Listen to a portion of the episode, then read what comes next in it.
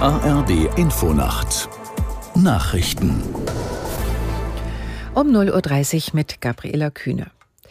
Die israelische Armee hat nach eigenen Angaben die Stadt Gaza umstellt. Das teilte ein Militärsprecher mit.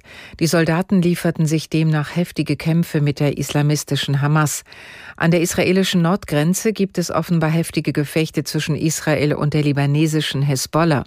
Israel meldete einen Angriff auf Stellungen im Nachbarland. Die Hezbollah attackierte nach eigenen Angaben israelische Posten. Kanzler Scholz hat seinen Vize Habeck für seine Videoansprache gegen Antisemitismus und für Solidarität mit Israel gelobt. Habeck hatte für seine Internetbotschaft bereits von vielen Seiten Zuspruch erhalten, teils auch von politischen Gegnern. Aus der Nachrichtenredaktion Jan Busche. Scholz sagte, die grünen Minister Habeck und Baerbock leisteten gute Arbeit und gäben sich viel Mühe, die Welt zusammenzuhalten. Der Regierungschef reagierte damit auf einen Fragensteller bei einem Bürgergespräch in Mannheim. Scholz verwies in diesem Zusammenhang auf Habecks Video.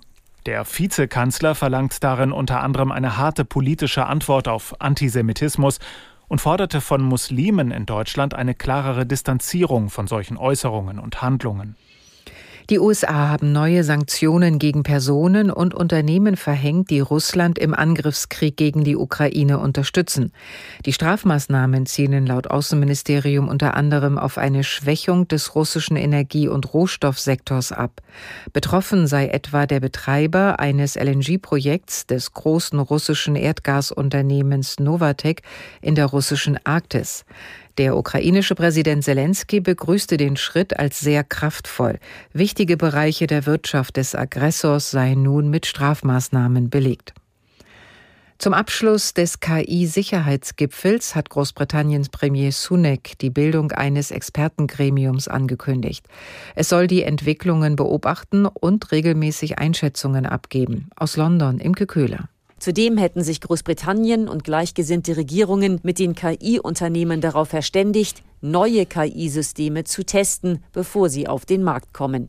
Bereits gestern war auf dem Gipfel von knapp 30 Staaten eine Deklaration unterzeichnet worden, mit der sie die potenziell katastrophalen Risiken der KI anerkennen und sich zu einer Zusammenarbeit im Bereich der KI-Sicherheit bereit erklären. Nachfolgegipfel soll es in sechs bzw. zwölf Monaten in Südkorea und in Frankreich geben.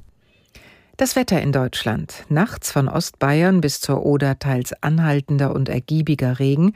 In den Alpen auch mit Schnee. Tiefstwerte 10 bis 1 Grad.